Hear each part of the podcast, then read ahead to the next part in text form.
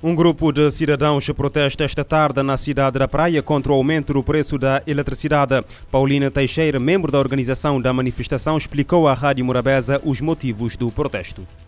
A manifestação ali não é um grupo de pessoas que está descontente com a situação que se passa no país e, mais especificamente, nesse momento, aquele aumento de eletricidade e que não se está junta e não está pedindo povo para juntar com nós para nos mostrar mas nunca está contente e mas está sufocado. Quem está de acordo com o aumento de qualquer preço? Ninguém. Ainda mais num fase que não se passa agora assim na Cabo Verde, no mundo se passa também, mas especialmente na Cabo Verde, onde nós estamos a falar ali, que o custo de vida está extremamente difícil, está alto. Ninguém que crê hoje aumento de preço em nenhuma uh, área, especialmente de eletricidade. Para morrer, e, e tem efeitos e tem impactos em outras áreas também. A manifestação denominada Blackout Cabo Verde visa chamar a atenção do governo sobre o descontentamento perante o aumento do preço da eletricidade. O Sassabá ocupa a Avenida Cidade de Lisboa. E a ideia é de não fazer um cordão humano, não está consciente, mas nunca pode uh, dar mão. Então, toda pessoa também uh, pega num cartaz com mensagem, que é lá que está que unido. Portanto, mensagens que nos Sabá apresenta, que também une pessoas.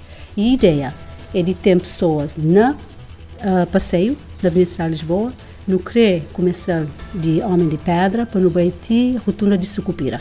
Recorda-se que a ARMA anunciou o aumento de 30% a 37% do valor da eletricidade a partir de hoje. A manifestação, realizada no último sábado, em que os cidadãos pediram uma justiça mais célere, não uh, pode ser assumida como uma insatisfação relativamente a toda a justiça. A leitura é do presidente do Conselho Superior da Magistratura Judicial, Bernardino Delgado, falava esta quinta-feira à imprensa na Praia.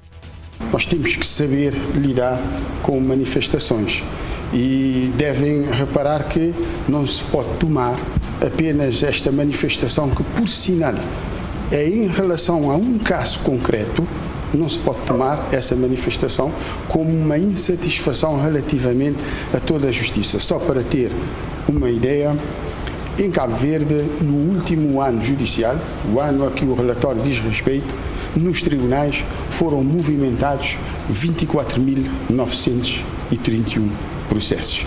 Não se pode agora pegar apenas num processo para pretender passar a ideia de que há insatisfação em relação a todo o sistema judicial, porque isto seria injusto. O facto de nós termos conseguido uh, reduzir a pendência este ano na ordem dos 14%, significa que os tribunais estão a funcionar e estão a funcionar bem em Cabo Verde.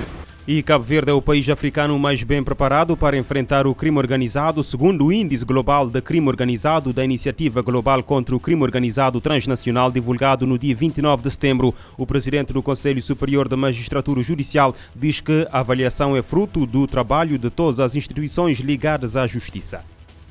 Eh, Cabo Verde foi considerado como um dos países que está melhor preparado para fazer face ao crime organizado.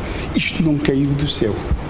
Isto é fruto de muito trabalho, de trabalho de todas as instituições que fazem parte, que têm intervenção no combate ao crime organizado e ali está a intervenção da polícia, a intervenção abnegada da polícia, está a intervenção do, dos procuradores, está a intervenção dos juízes. De acordo com o relatório com dados referentes a 2020, Cabo Verde obteve uma média de 6,33 pontos no indicador de resiliência, que calcula através de vários parâmetros a capacidade de resposta ao crime organizado. Entre os parâmetros considerados, o arquipélago destaca-se nos campos da cooperação internacional, da integridade territorial, das políticas e leis nacionais, do sistema judicial e detenção eh, e também da ação de agentes não estatais.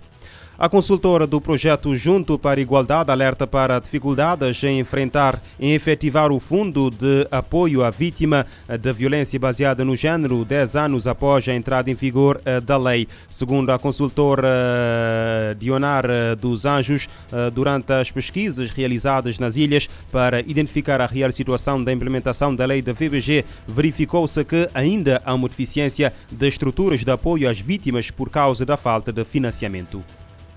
É óbvio evidente que para se implementar todas essas estruturas é necessário financiamento, mas o Fundo de Apoio à Vítima ainda não foi implementado.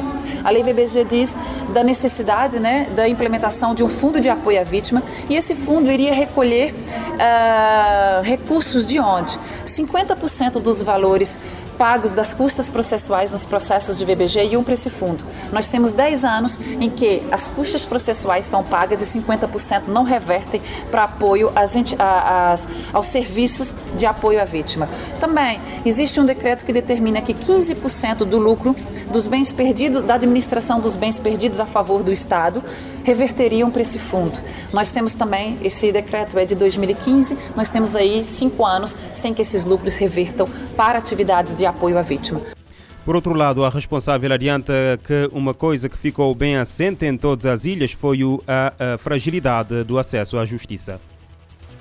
O acesso à justiça deve ser garantido de acordo com a lei e com os protocolos firmados pelo Estado, com a ordem de advogados. Mas a ordem de advogados não tem delegações em todas as ilhas, não tem pontos focais em todas as ilhas. Só tem delegação na praia, em São Vicente e um ponto focal na Ilha do Sal. Então, onde as vítimas vão recorrer para ter o acesso à justiça.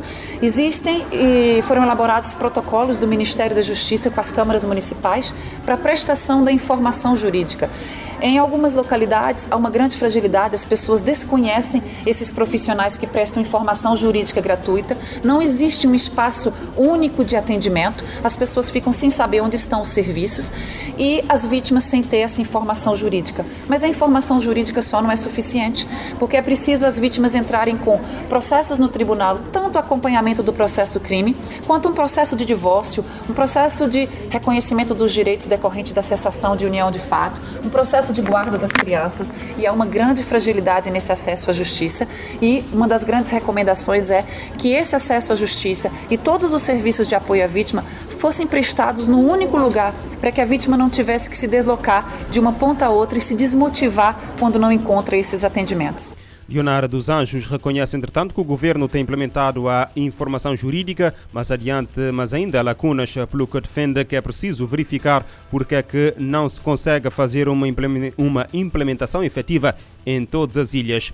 O líder conservador e antigo presidente francês Nicolas Sarkozy foi uh, condenado esta quinta-feira a um ano de prisão efetiva pelo financiamento ilegal da campanha para as presidenciais de 2012, em que acabou por ser derrotado pelo socialista François Hollande. Nicolas Sarkozy, cujo advogado anunciou recorrer da sentença, foi considerado culpado de ter uh, conscientemente gasto quase o dobro do valor legal máximo de 22,5 milhões de euros na campanha para a sua reeleição. Em entrevista à RFI, Vitor Pereira, professor de universidade na universidade, professor de história na Universidade de Pau, no sul do, eh, de França, considera que a sentença pronunciada contra Sarkozy é indício de uma mudança de atitude para com altos dirigentes.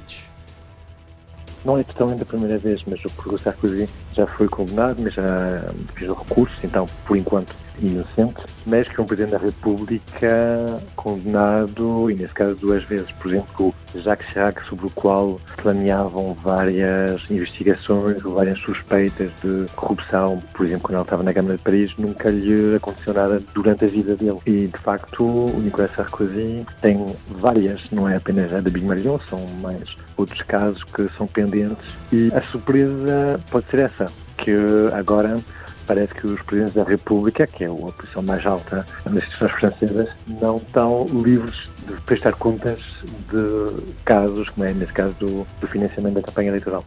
Acredita mesmo que no final de todo este processo ele vai acabar por ter que cumprir uma pena de prisão? Ele, ele apresentou recurso, portanto, este caso ainda não terminou. Neste caso do Sarkozy, é muito provável que ele é condenado, que ele tenha uma adaptação da pena e que não vá à nação T, o inferno, e que tenha prisão domiciliária.